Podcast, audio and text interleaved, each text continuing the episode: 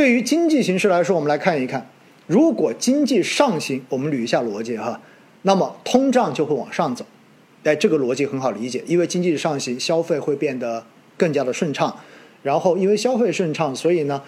厂商、生产商也会愿意生产更多的东西投放到市场，而为了扩大生产，他们往往又愿意借更多的钱，然后来扩大生产线，提升自己的生产能力。所以在这样的一个情况下，你会发现通胀就会往上走，而通胀涨到一定之后，你会发现为了抑制经济过热。往往央行会采取货币收缩的方式，也就是加息的方式来抑制通胀。这一点，我们可以看到，在过去的这一年多的时间，美联储的加息以及全球主要央行的加息，都是为了抑制通胀。所以就是经济过热，所以才要抑制通胀，所以才会加息，才会收货币。而货币一收之后，你会发现，哎，这个时候大家对于未来经济。会开始从过热转为衰退，就有了更高的预期，所以投资的风险偏好逐步的就会随着经济政策的落地而逐步的开始往下降，而货币一旦收缩之后，我们说整个市场的借贷的利率就会开始变得更高，所以这个时候对于整个市场的经济，应该说造成的这种负面的影响跟去杠杆的这一种实际的效果会有一个非常明显的抬升，所以大家就开始预期。未来是不是上市公司的盈利要降，对不对？所以投资风险偏好就会下降。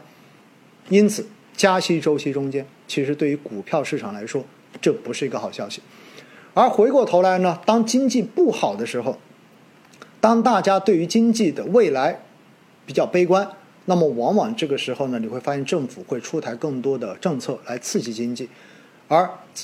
为了刺激经济，又会采取更加宽松的货币政策。对吧？而这种货币政策出来之后，当市场预期，哎，未来有可能经济会在相关政策的刺激之下开始转好，有了这种预期的转换之后，你会发现市场的投资风险偏好就会出现上升。这一个最明显的例子是什么？是二零二二年，当时去年年底，在十月份，呃，二零二二年哈，就是十一月份、十二月份的市场，当时的防控政策调整。使得大家对于经济复苏有了更高的预期，所以股市立马就出现了非常明显而且非常迅速的这种反弹。当然，最后我们看到预期没有变为现实，或者说预期跟现实有差距的时候，市场又重新跌回来了。所以呢，这个经济趋势我们更多强调的是预期对于投资行为的影响，但是最终还是要看相关的数据到底是否能够验证预期。比如说，经济上行的过程中间，大家虽然预期着随着货币的收紧，然后未来经济可能会往下走，但是当经济数据出来之后，发现经济并没有像大家预期那样子下降，反而还是在往上走的时候，你会发现这个时候市场波动完之后还会继续往上。比如说，二零二三年美国的股市就是典型的一个例子。而回过头来，像我们，像二零二三年。中国的 A 股为什么会走得远不达市场的预期？就是因为，在之前的大家预期经济会强复苏的背景之下，最终的经济数据体现出来，我们只是一个弱复苏，所以两者之间的预期差，使得市场最终情绪越走越弱。所以你会发现，要分析股市，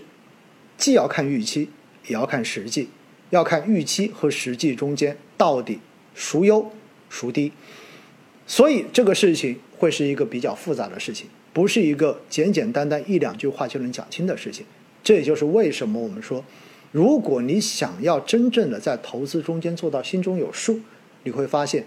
我们需要去学习的、需要去补充的、需要去提升的认知是多方面的。